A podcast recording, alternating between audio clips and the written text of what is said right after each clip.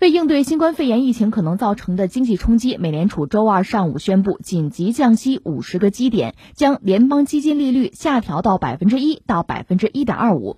这也是从二零零八年金融危机以来，美联储首次在非政策会议期间实施降息。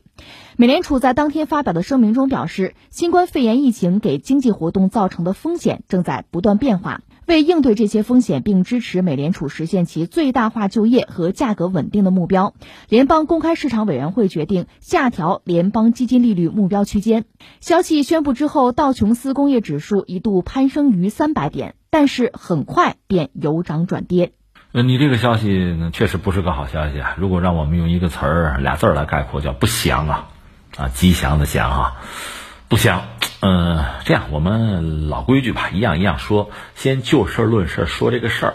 上周我们都关注了，就是美国也好，包括西方一些主要国家也好，就是主要经济体吧，那个股市其实叫跌跌不休，差不多就五天吧跌。特别是美国三大股指跌得很厉害，大概跌了百分之十到百分之十二吧。嗯，这是不多见的一个状况，所以就令人焦虑，令人焦虑。但是我们也说了嘛，还要等一等，别着急。就是看看就这周会怎么样，然后就美联储有一个表态说，我们肯定得拿出措施来，我们有应对啊。这个话呢，等于说是向市场传递了一种信心，有招吗？应对吗？所以在周一的时候，市场反弹，就美股啊，市场这不是跌了一周嘛，往上走，呃，大概是这不是三大股指在上周跌了百分之十到百分之十二嘛，在周一呢就开始反弹，反弹大概反弹了百分之五，但是。美联储现在真的拿出这个五十个基点吗？啪把政策推出来，推出来之后呢，美股按说应该这等于说有政策了，应对的来了，你这心可以放到肚子里吧？按说应该继续往上走吧？不，走了一下就往上反弹了一下，咔嚓又掉下来了，掉可能掉了百分之二、百分之三这个样子。当然有人说美股崩了，这个崩我觉得有点过分啊，夸张。但总的来说，呃，美股的表现至少让美联储感到有点意外。你没出台政策，大家对你有期待了，还没怎么着。你出台了政策，大家反而是咔嚓就是掉下来了。这说明什么呢？说明你给的不能够满足人家要的，就大家要的更多。大家的恐慌是超越了你现在传递的信心。说到底就这么一件事儿，我要的更多，你给的不够，就这么一个状况。实际上，如果我们再说的话，其实，呃，首先确实和这个疫情是有关系的。目前从中国来讲，疫情基本上。算是控制住吧，比较稳定吧。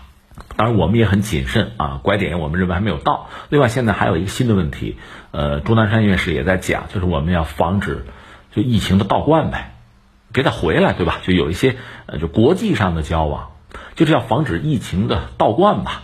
就是呃，国外的疫情爆发之后呢，再有一些人携带着这个病毒再进来就很麻烦，这是我们现在要严防死守的。我们现在是这么一个状况，而且呢，从中央来讲呢，是及时有一系列的应对，包括在财政政策、货币政策上，我们有一整套的方略。呃，那我记得在这个所谓稳健的货币政策的时候，特别强调了两个词儿，一个要灵活，一个要适度。我们是稳健的货币政策，但是我们强调灵活适度。那我们也看到，全球范围内有一些发达国家、一些经济体吧，央行也开始有一些动作，说到底就是降息嘛。所以特朗普，我记得是前天晚上嘛，夜里边两点差不多，还发了条推特，那意思说，你看看人家都降了啊，就美联储你怎么就不动啊？你抓紧，表达这么一个态度。然后美联储是应声也做了调整，呃，等于说降了这个五十个基点吧。但是现在看来，降的并没有买好，没有讨好，没有得到市场的认可。就美联储这次紧急的救市行为，从这个手段、从力度上看来，没有达到大家的期待，这是我们的一个判断吧。它是降息了五十个基点，至于之后还要不要出，再说。反正这次这个动作，一个是确实紧急。什么叫紧急呢？你知道美联储它定期是开会的，呃，其实在等十来天吧。嗯，等他开会再提，比如我们降五十个基点什么的，那是正常的。现在看来呢，觉得这个市场压力太大吧，紧急救市就没等在开会先推出就降五十个基点。但是你看，一个是不够，就是市场需要的更多；再就是你又很紧急，你没等开会就打破常规，现在就降，那说明事态紧急嘛？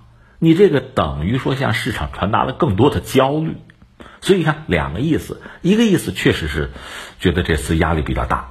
然后做了一些调整，但调整可能不到位，市场不认。再一个就是你又紧急的调整，打破常规，大家觉得看来事儿是真是急事儿啊，压力真的是很大，所以又带来新一轮的恐慌。等于说，美联储这次这个做法本身，估计是令人诟病吧。包括特朗普估计还得骂。这是我们说就事论事啊。现在这个状况，从美国股市表现看，呃，包括从全球股市、从金融市场看。对美联储的这个做法，对美联储这个做法所反映出来，刚才我们说主要两点嘛，传递的这个信息，恐怕就感到更加的焦虑了。其实还不止如此。如果说美国这个市场它确实很特别，待会儿再解释啊。除了这次美联储的作为以外，实际上美国的国债十年期的这个国债收益率是跌破了百分之一，这个其实也是一个不祥的信号。其实去年呢。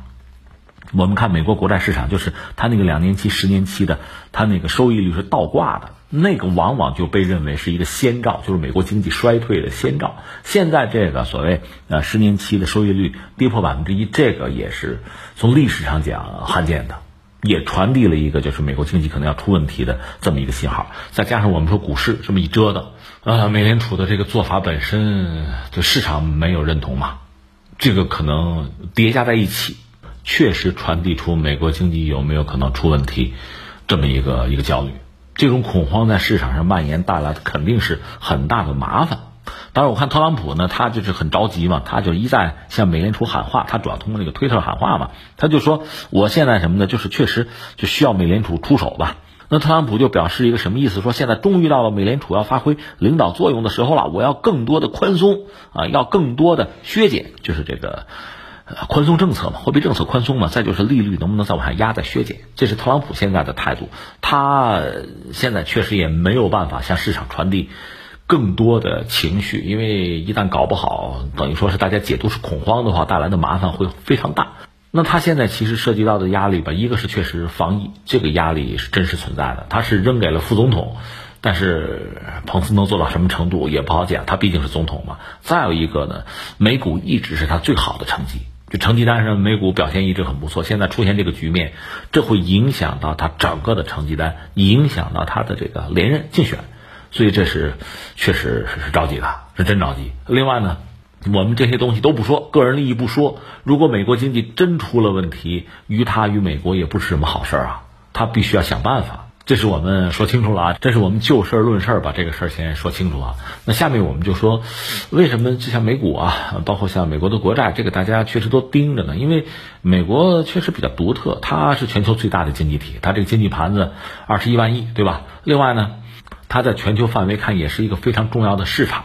这个我们以前讲过，另外美元也享有比较特殊的地位。虽然说美元包括美国经济，你要说走下坡路吧，你可以拿很多数据讲，它是在走下坡路。包括美元的影响力啊，比起它最如日中天的时候，肯定是在衰落。但是呢，你必须说它还是一个很重要的结算货币，就支付货币啊，就是美元在全球范围内享有这个历史吧。首先是历史，再包括美国经济本身作为这个底牌吧，是享有这么一个特殊性。美元，所以你这么说的话，美联储相当于美国的央行吧？它既是美国的央行，又因为美元的特殊性、美国经济的特殊性，所以美联储本身呢，它也有一部分全球央行、世界央行有这么一部分性质。当然，你说我搞的就不是市场经济，跟我有什么关系，对吧？那当然说关系就小。总的来说，对所有市场国家。你只要交易，你只要在用到美元，那美联储确实就有一定的影响力。就算你不是市场经济，你间接的国际贸易，你总要参与吧，也会有影响。所以美联储的一举一动呢，确实牵动世人心，这是肯定的。那这个呢，也是一直以来的一个状况吧。如果说美联储现在降息了，意味着什么呢？它可能作为很多经济体，因为美元降息了嘛，那可能本币就是。呃，包括我们人民币在内，那本币要升值，本币升值，相当于你卖的东西就贵了，那就说你出口可能要受影响，而且是负面的影响，这是一个啊。另外，呃，很多经济体因为美元它这降息之后吧，就是等于说你本币升值，本币升值，你这个经济体的综合国力怎么样？经济实力怎么样？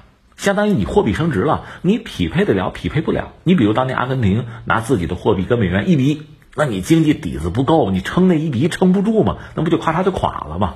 所以你本币升值，你经济的实力又盯不住，你匹配不了的话，那就造成所谓这个啊系统性的金融风险，这个麻烦就很大。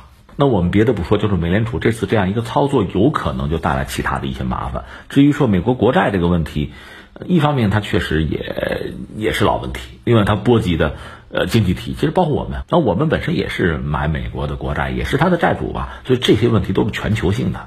所以美国的这一系列做法确实令人关注。也正因为如此吧，美联储的操作呢，相对是比较谨慎的，小心翼翼的。他不像特朗普，特朗普这不是上台之后和美联储老打架吗？特朗普是希望自己成绩单好，所以希望美联储动作大一点，幅度大一点，哈，给一点力哈。但是美联储确实比较小心，双方一直是有有争议。那这次呢，实际上你要说降息，呃，不管是从特朗普还是从美联储，基于对美国经济的判断吧，都是做出了这个决断。只不过，呃，美联储做的这个这五十个基点本身看来还是力度小。你这也符合他一贯比较谨慎的态度吧？但是目前市场看来并不买账，说到底就是市场不买账。呃，那最后第三我们要说什么呢？说说一千道一万，就是美国经济有可能出问题，又因为呃全球经济是一盘棋，所谓环球同此凉热吧。如果美国经济真出了大问题，美元出了大问题，对全球主要的经济体必然会产生影响，我们也跑不了。相互联系是很紧密的，不要以为，比如我们中国经济出事了，美国你就无所谓，不是的。翻回来，美国经济出问题，对我们肯定也是影响，而且不是正面的影响。当然，目前从全球产业链来看呢，中国确实是在一个核心的位置，呃，我们是就是核心吧。然后我还传导，比如说，呃，韩国、呃，日本，甚至欧洲的意大利。也算是制造业或者产业链上很重要的节点啊，就这么一波一波的往下传。这次这个疫情吧，确实让人觉得，觉得真的很很蹊跷。你看啊，一个是中国遭到打击，另外就是日本、韩国甚至意大利也遭到打击。那伊朗就不说了啊，就是我们讲的这几个关键的，就全球的产业链这个生态上的这几个节点，好像都是遭到严重打击。这简直就是就我说一句开玩笑的话，这简直是外星人攻击人类的做法呀！他打你的产业链是这么一个状况。当然，我们现在好在哪儿呢？毕竟一个是我们眼看着是控制住了，而且我们复产复工相对还比较顺利，这是我们啊。但是我们就算经历这个考验，如果其他的，因为这是链条嘛，比如日韩，比如意意大利，他们如果是经不住这个考验的话，全球的产业链这个生态还是要出问题。所以大家是连在一起的，命运是连在一起。为什么我们讲什么？